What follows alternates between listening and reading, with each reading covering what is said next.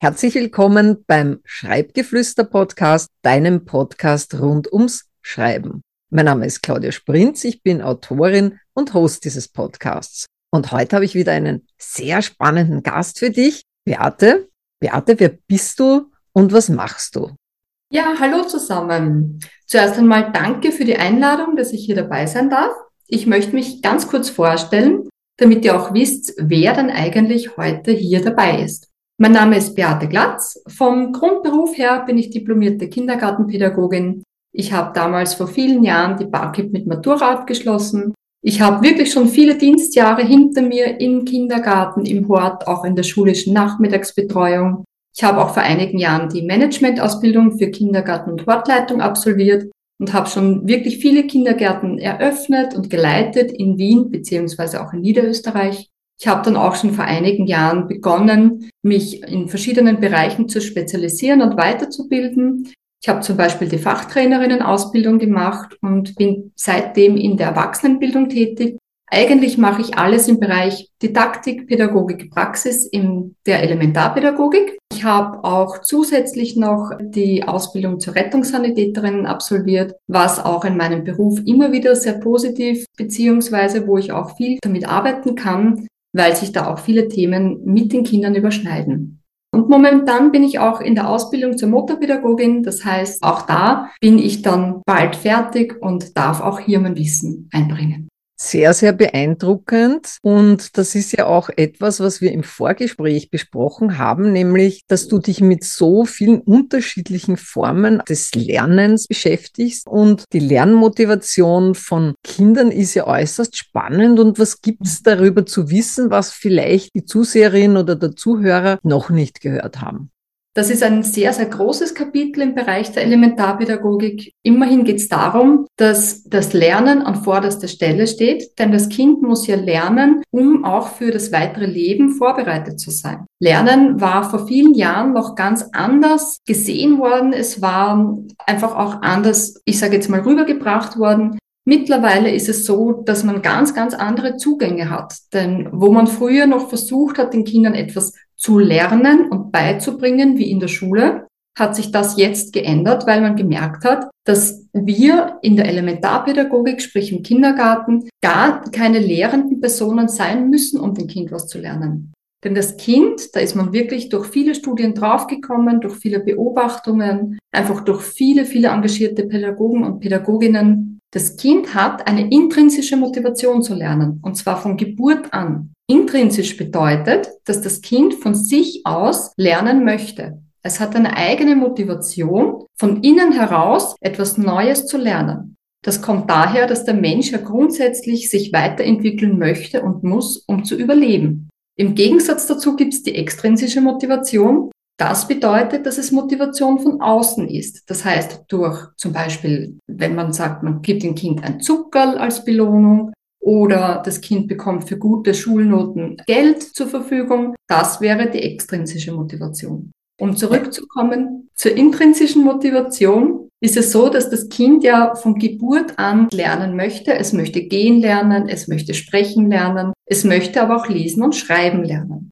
Das heißt, das Kind hat von innen und von sich heraus eine Motivation zu lesen und zu schreiben. Und da beginnt schon im Bereich der Elementarpädagogik und im Kindergarten, dass das Kind erste Buchstaben schreibt, erste Wörter schreibt, wie zum Beispiel Mama, Papa oder eben auch schon den eigenen Namen. Das heißt, dass die Kinder schon in der Vorschulzeit lernbegeistert sind. Das ist ja etwas, das, glaube ich, kann sich ja kaum jemand vorstellen, der die Schule schon absolviert hat, dass die kleinen Kinder schon von sich aus so begeistert lernen. Ja, absolut. Gerade in dieser Zeit ist das Lernen total spielerisch. Es ist auch so, dass wir vom Lernzugang her immer mit dem Spiel arbeiten, weil das Kind ja auch gar nicht merkt, dass es in dem Sinn lernt. In der Schule ist Lernen ganz anders, weil das eben durch diese extrinsische Motivation, wo Lehrer und Lehrerinnen permanent versuchen, durch tolle Methoden die Kinder zum Lernen zu bringen. Das haben wir in der Elementarpädagogik nicht, weil wir wissen, dass das Kind von sich aus durch diese intrinsische Motivation so eine natürliche Begeisterung hat, dass es da von uns gar nicht mehr viel Zutun braucht. Sehr, sehr spannend. Und was können denn Eltern tun, damit sie das Kind in dieser neugierigen Phase bestmöglich unterstützen?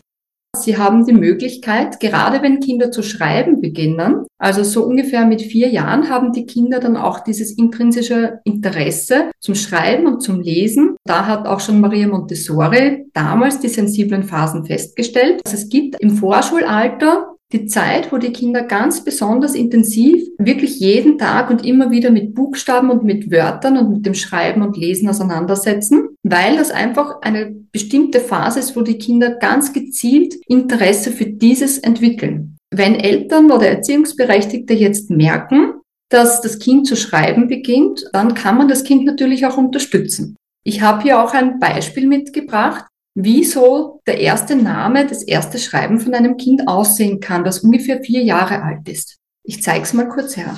Gerne. ja, super. Ja, das schaut total nett aus. Ja. ja. Beate hat gerade ein Schild mit ihrem Namen in die Kamera gehalten. Also das kannst du dir dann hinterher auf YouTube unter der Playlist des Schreibgeflüster-Podcasts ansehen. Und da waren die Buchstaben aufgeschrieben, aber sie waren nicht ganz richtig. Die Frage ist dann, wie sollen dann die Eltern damit umgehen, wenn das Kind das schreibt, aber mit Begeisterung von sich aus, aber nicht ganz so richtig? Ja, also ich zeige das Bild nochmal her. Wie du schon erwähnt hast, das schaut ähm, relativ lustig aus. Wie man sieht, sie hören nicht bei den Enden auf, wo sie eigentlich aufhören sollten vom Schreibprozess her, wenn man es in der ersten Klasse zum Beispiel lernt. Ähm, die Buchstaben sind teilweise, so wie hier das E, auch spiegelverkehrt. Und gerade beim A und beim T ist es auch so, dass die Striche meistens über die Linien drüber gehen. Und wie du siehst, sind auch die Buchstaben an sich in verschiedenen Größen. Das heißt, wir haben hier eine schöne bunte Mischung. Und auf den ersten Blick sieht es eben für uns Erwachsene sehr lustig aus.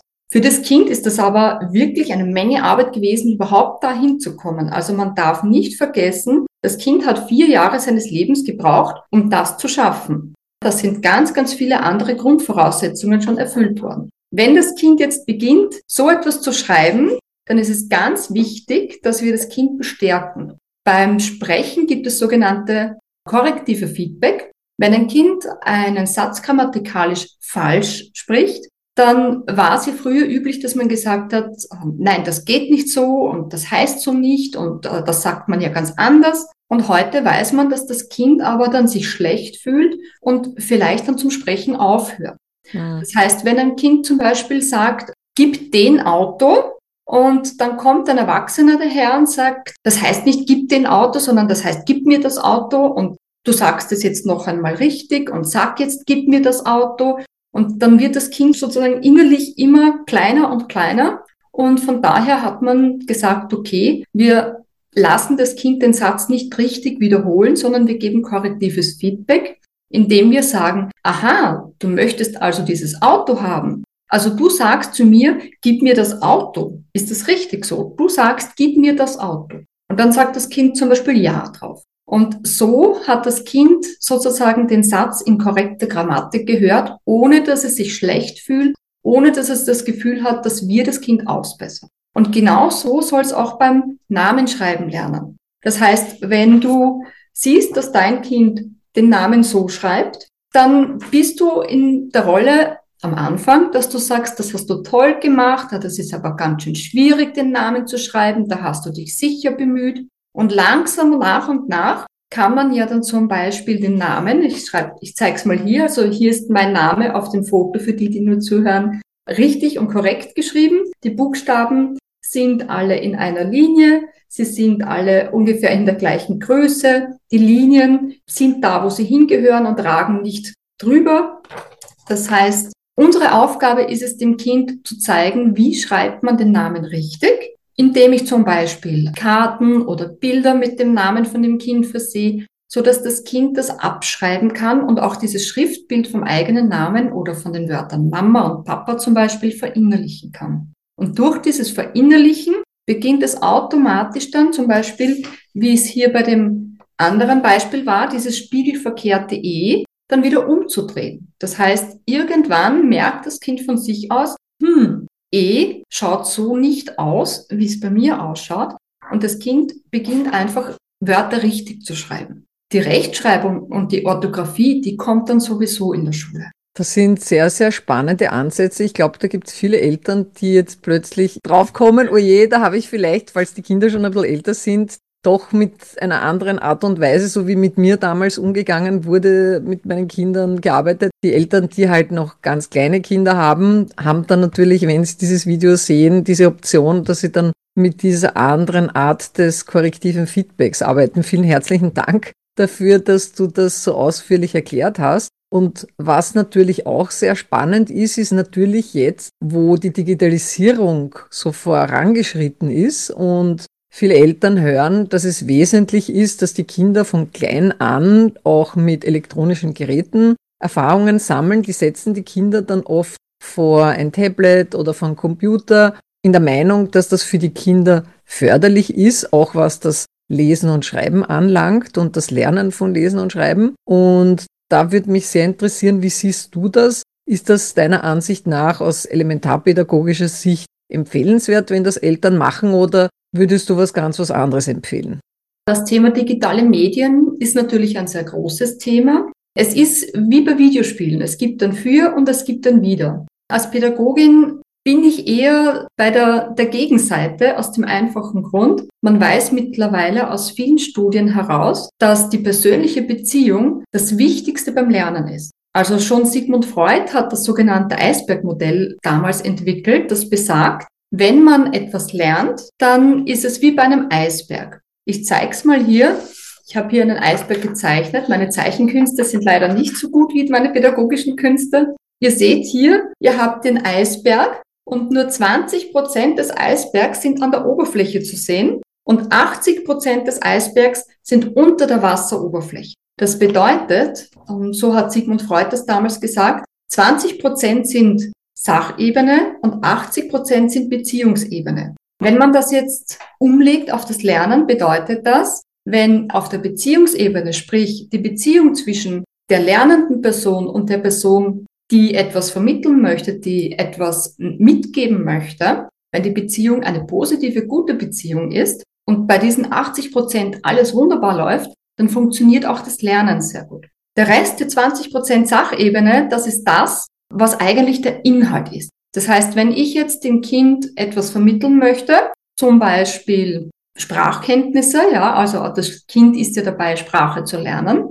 dann funktioniert es am besten mit einem Bilderbuch aus Papier. Warum? Ich kann dem Kind ein Tablet in die Hand drücken, ein E-Book in die Hand drücken und auf Play drücken und das Kind wird berieselt. Natürlich lernt das Kind etwas davon. Also wenn es das tagtäglich hört oder sieht, dann wird auch sicher was hängen bleiben, sage ich mal. Wenn wir uns jetzt aber dieses Eisbergmodell anschauen, wo es darum geht, dass alles im Bereich der Beziehung sozusagen oder auf Beziehungsebene funktioniert, nämlich wirklich 80 Prozent von dem, was wir lernen, hat damit zu tun, ob wir eine positive Beziehung zueinander haben. Dann brauchen wir das Bilderbuch in Papier. Aus dem einfachen Grund. Was macht man mit dem Bilderbuch? Vor dem Schlafengehen liest man das Bilderbuch mit dem Kind. Man schaut sich gemeinsam Bilder an, man blättert es gemeinsam durch, man liest es vor, man lässt sich vom Kind die Geschichte erzählen, wenn das Kind die Geschichte schon öfter gehört oder gesehen hat. Man kann über die Bilder sprechen. Das heißt, das nennt man Interaktion. Es findet hier eine Interaktion zwischen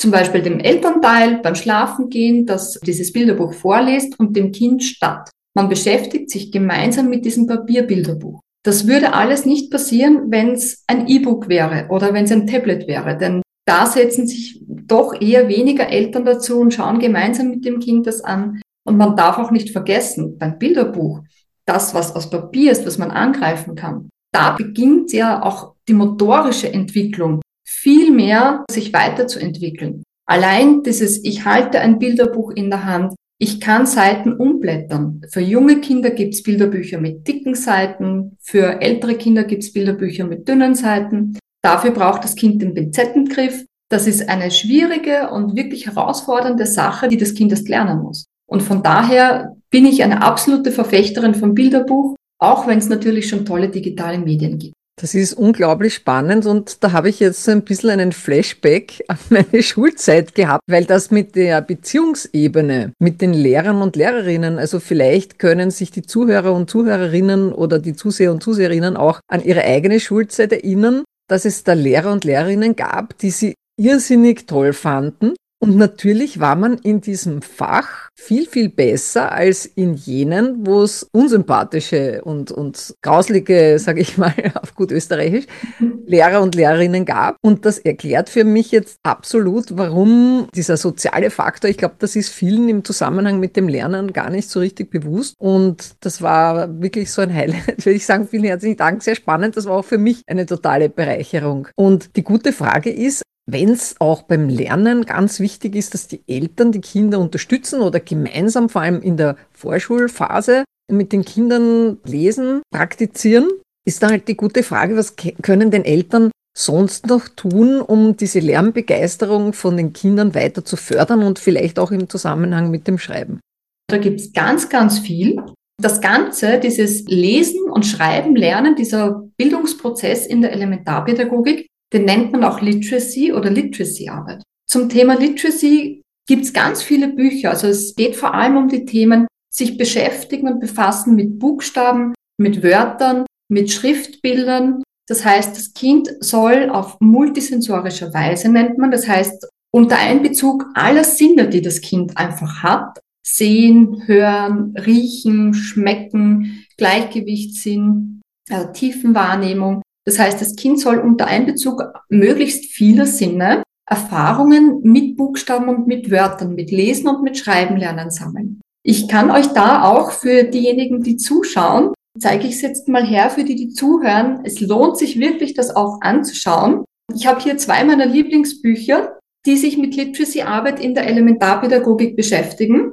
Ja, diese, diese Bücher werden wir natürlich in der Videobeschreibung vom YouTube-Video beziehungsweise auch in den Shownotes vom Podcast verlinken. Und sagst du vielleicht noch die Titel von den beiden Büchern? Ja, also das eine Buch heißt Literacy in der Kita von Heike Tenter. Hier sind ganz, ganz viele praktische Anregungen drinnen, die auch wirklich Menschen ohne pädagogische Vorausbildung sich durchlesen und auch zu Hause anwenden können. Also da geht es dann vor allem darum, wie man spielerisch einfach Buchstaben und Sprache vermitteln kann. Und im zweiten Buch Literacy von Silvia Neger, Kinder entdecken Buch, Erzähl- und Schriftkultur. Da ist auch ein bisschen ein theoretischer Hintergrund für all diejenigen von euch, die sich da auch gerne mehr informieren möchten, sind aber auch praktische Tipps drinnen. Das ist großartig und du hast jetzt so viele tolle Infos weitergegeben. Wenn jetzt Zuseher und Zuseherinnen bzw. Zuhörer und Zuhörerinnen sich mit dem Ganzen noch näher befassen wollen oder es vielleicht auch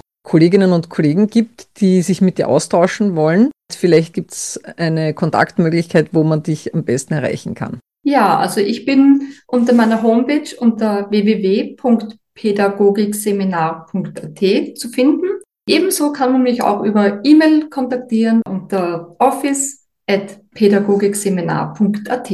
Ich möchte gerne noch etwas herzeigen, weil es so spannend ist und ich das mit meinem Sohn extra für diesen, für dieses Video und für diesen Podcast gemacht habe. Das ist nämlich eine Methode, wie ihr zu Hause mit euren Kindern, Enkelkindern, Nichten und Neffen ganz spannend und auf wirklich einfachste Art und Weise beginnen könnt, Lesen und Schreiben beziehungsweise das Erfinden von Geschichten aufleben zu lassen. Ihr kennt vielleicht die kleinen Stempel, die man kaufen kann. Und vielleicht hat man ähm, im Adventkalender Stempel drinnen, die man dem Kind sozusagen zur Verfügung stellt. Und man kann hier so Bildkärtchen mit den Kindern machen. Ich zeige mal hier. Ich habe hier ein Beispiel mit Tieren. Also das sind hier sechs Stempel mit sechs verschiedenen Tieren drauf. Dann habe ich hier eine Stempelserie zum Thema Weltall und UFO. Und dann habe ich noch eine Stempelserie zum Thema Piraten und Pirateninsel und Schatzinsel. Und ihr könnt natürlich zu Hause jetzt eure Laden durchforsten und schauen, ob da noch der ein oder andere Stempel herumliegt. Die Stempel müssen auch nicht themenmäßig zusammenpassen. Also es kann ein Tierstempel, eine Schatzkiste und ein UF auch sein. Also das wird dann noch umso spannender. Und wenn man dann diese Stempel aufgestempelt hat, also mit dem Kind gemeinsam, dann kann man mit dem Kind beginnen zu überlegen, was könnte denn da für eine Geschichte entstehen. Und ich möchte euch jetzt für diejenigen, die zuschauen, euch das zeigen, die, die zuhören. Wie gesagt, das ist eine Einladung, euch das auch anzuschauen. Es zahlt sich wirklich aus. Dann möchte ich euch jetzt das Beispiel zeigen, das mein Sohn und ich gemacht haben in den letzten Tagen. Und zwar haben wir hier diese Vorlage mit den Tierstempeln benutzt. und gemeinsam eine Geschichte erfunden. Und im ersten Schritt hat er mir anhand der Stempel erzählt, sozusagen, er hat eine Geschichte erfunden und ich habe die Geschichte mitgeschrieben. Das heißt, er hat mir hier erzählt, also da war der kleine Marienkäfer, der war auf einer Blumenwiese, da hat er den Schmetterling und die anderen Tiere getroffen. Und am Schluss waren sie dann alle Freunde. Und er hat dann auch ein kleines Bilderbuch selbst dazu gemalt. Ich möchte euch das gerne zeigen. Also den Titel hat er genannt Die Tierfreunde. Und er hat hier für jeden Satz, den er sozusagen pro Stempel gemacht hat, eine eigene Seite gezeichnet. Und die Geschichte so. Die Sonne scheinte und es war ein sehr schöner Tag. Der kleine Käfer flog über die Blumenwiese. Da kam auch der Schmetterling vorbei. Als der Schmetterling den Käfer begrüßte, kamen auch die Biene und der Vogel dazu. Die Tiere bewunderten die schönen Blumen auf der Blumenwiese. Nun kamen auch die Schnecke und der Regenwurm dazu. Alle Tiere wollten Freunde sein und spielten zusammen Verstecken. Ende. Total entzückend. Also sozusagen, dein Sohn ist schon ein angehender Autor. Das ist total herzig, wie er das dargestellt hat. Und das finde ich ein ganz, ganz entzückendes Beispiel dafür, wie Eltern schon mit Kindern gemeinsam auch was Tolles kreativ entwickeln können. Das ist ganz, ganz berührend für mich natürlich. Wenn ich das sehe, wie Kinder da schon kreativ sind und das darstellen, großartig. Bin begeistert. Dankeschön. Das war mir einfach ein Anliegen, das noch zu zeigen, weil sich das gut mit deinem Thema ergänzt und für alle Eltern, die Kinder zu Hause haben, entweder im Kindergarten oder Volksschulalter, die gerne malen, die gerne zeichnen, probiert es doch einfach aus. Ihr könnt auch statt Stempel zum Beispiel Überraschungseierfiguren nehmen. Also wenn eure Kinder gerne Überraschungseier essen oder ihr selbst vielleicht, da gibt's ja immer diese Figur. Ihr könnt auch diese Figuren sammeln und dann zum Beispiel drei, vier, fünf Figuren herausnehmen und mit diesen Figuren dann Geschichten erfinden. Und glaubt mir, die Kinder sind da viel kreativer als wir Erwachsene.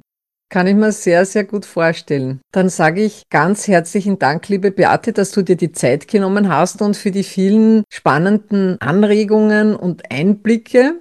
Danke auch fürs Dabeisein. Ich bin schon sehr gespannt auf die Kommentare, die vielleicht zu diesem Podcast kommen. Bin auch unter meiner Homepage www.pädagogikseminar.at zu erreichen. Da sind alle meine Kontaktdaten. Sollte irgendjemand noch Fragen haben oder Anmerkungen, ich freue mich natürlich immer auch über das. Vielen Dank an dich als Zuhörer, Zuhörerin bzw. Zuseher, Zuseherin und bis zum nächsten Mal.